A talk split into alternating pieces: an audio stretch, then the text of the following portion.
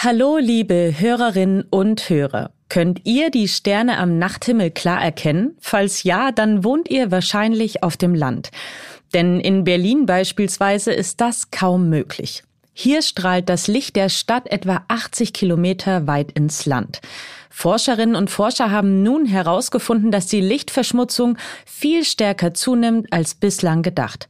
Und ich will heute herausfinden, welche drastischen Folgen das hat. Ich widme mich außerdem einer Hörerfrage und finde heraus, ob es gesund oder schädlich ist, wenn wir uns vor und nach dem Sport dehnen. Mein Name ist Elisabeth Kraft und ich bin Wissenschaftsredakteurin bei Welt. Schön, dass ihr da seid. Aha. Zehn Minuten Alltagswissen. Ein Podcast von Welt. Habt ihr euch schon mal gedacht, Mensch, früher, da konnte ich ja viel mehr Sterne am Himmel sehen als heute. Falls ja, dann täuscht euch euer Eindruck nicht. Tatsächlich nimmt die Lichtverschmutzung am Nachthimmel nämlich viel stärker zu als bisher erwartet. Lichtverschmutzung beschreibt die künstliche Aufhellung des Nachthimmels durch verschiedene Lichtquellen. Zum Beispiel durch Straßenbeleuchtung, angestrahlte Fassaden, Gebäude, Parks oder auch leuchtende digitale Werbeflächen. Das führt unter anderem dazu, dass die Sichtbarkeit von Sternen drastisch sinkt.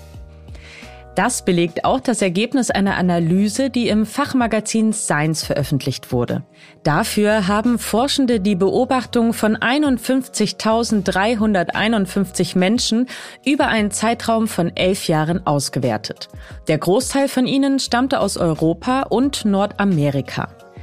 Im Zuge dessen fanden die Forschenden heraus, dass die Himmelshelligkeit im weltweit ermittelten Durchschnitt um 9,6 Prozent pro Jahr zunimmt. Hält dieser Trend an, sehen wir bald immer weniger Sterne. Wenn ihr euch jetzt denkt, okay, dann sehe ich in Zukunft eben ein paar weniger Sterne pro Nacht. Die zunehmende Lichtverschmutzung, die hat auch gravierende Folgen für die Umwelt und unsere Gesundheit. Welche das sind, das möchte ich heute von Christopher Küber wissen. Er ist Experte am Deutschen Geoforschungszentrum in Potsdam und der Ruhr-Universität Bochum. Und er ist auch Autor der eben beschriebenen Studie. Herr Küber, werden wir in absehbarer Zeit und mit bloßem Auge überhaupt noch Sterne am Nachthimmel sehen können? Ja, natürlich, wir können immer ein paar Sterne sehen, wie zum Beispiel der Mond oder der Venus. Die Planeten, die sind sehr, sehr hell.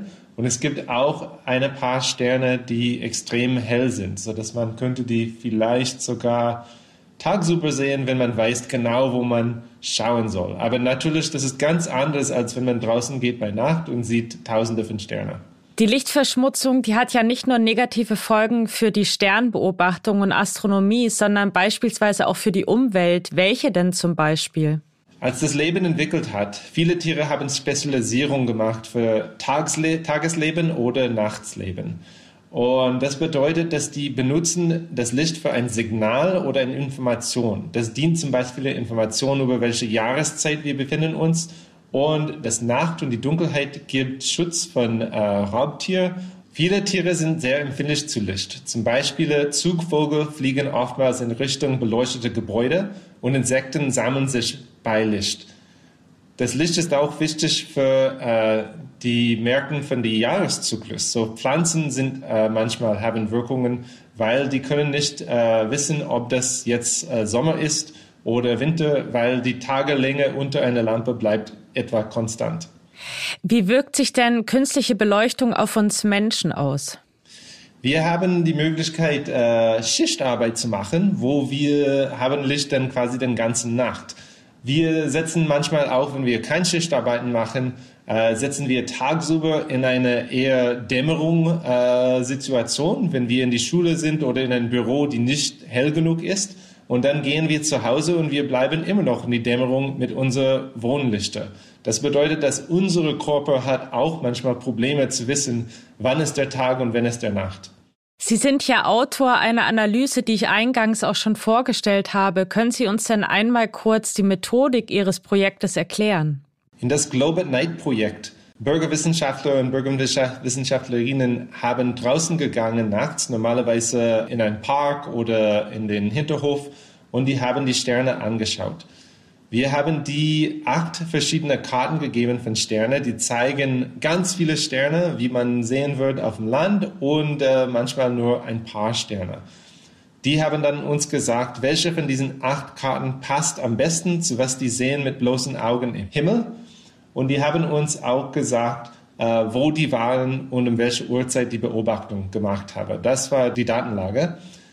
Wir haben dann das analysiert zu sehen, ob die Anzahl von Sternen, dass die Leute sehen, nimmt zu oder nimmt ab. Und was wir gesehen haben, ist, dass die Leute sagen Jahr für Jahr, dass die weniger Sterne sehen. Was können wir denn und sollten wir vielleicht auch gegen die zunehmende Lichtverschmutzung tun? Wir haben ja jetzt gelernt, okay, den Tieren tut's nicht gut, uns Menschen auch nicht so richtig. Also wie kann man das so ein bisschen eindämmen für die Zukunft? Das größte Problem von dieser Himmelshelligkeit und auch die Wirkung auf Tiere ist, wenn das Licht nicht so gut gebaut ist. Das bedeutet, es strahlt in die falsche Richtung oder es strahlt in die falsche Zeiten oder äh, ist viel zu hell als gebraucht. Das bedeutet, dass wenn jemand macht eine Entscheidung für Lichter, wie zum Beispiel eine äh, Gehweg äh, zu beleuchten, man sollte versuchen, den Gehweg zu beleuchten und nicht die Nachbarn gegenüber und nicht äh, mit so einem Kugellicht, die strahlt auch ins Himmel.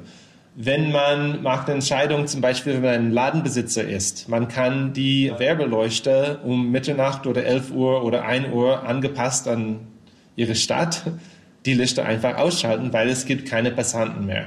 Und solche Dinge können dann die äh, Situation für die Tiere und die Stromverbrauch viel besser machen, ohne dass wir die meisten Menschen merken einen Unterschied. Weil wenn das Gehweg beleuchtet ist, ist das beleuchtet.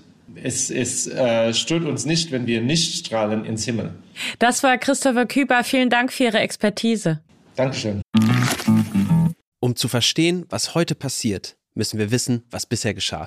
Genau dafür gibt es unseren neuen Geschichtspodcast. Von politischen Intrigen im antiken Rom über die fanatischen Sektenführer in der frühen Neuzeit bis hin zu den großen Eroberern des mongolischen Reichs und ihren Management-Skills. Ich bin Joachim Telgenbischer. Ich bin Nils Winkmar. Und wir finden heraus, was bisher geschah, um zu verstehen, was heute passiert. Höre, was bisher geschah, überall, wo es Podcasts gibt. Stimmt das wirklich? Mythos oder Wahrheit? Ich widme mich heute einer Hörerfrage, die uns Jeanette geschickt hat. Nämlich, ist denen vor und nach dem Sport gesund? Eine spannende Frage, wie ich finde, nicht nur deshalb, weil ich sie mir auch selbst schon das eine oder andere Mal gestellt habe. Offenbar ist die Frage auch unter Expertinnen und Experten umstritten. Meine Recherche jedenfalls hat Folgendes ergeben. Stretching scheint eine sehr individuelle Sache zu sein, denn jeder Körper ist einzigartig und hat dementsprechend einzigartige Bedürfnisse. Leistungssportler beispielsweise sollten ihre Muskulatur durchaus vorbereiten, wenn auch mit geringer Intensität.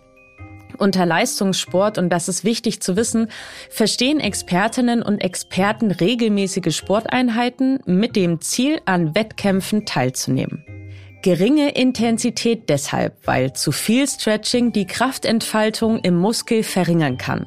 Studien belegen beispielsweise, dass die Wadenmuskulatur, wenn sie vor einer Belastung zu intensiv gedehnt wurde, um bis zu 15 Prozent weniger leistungsfähig ist.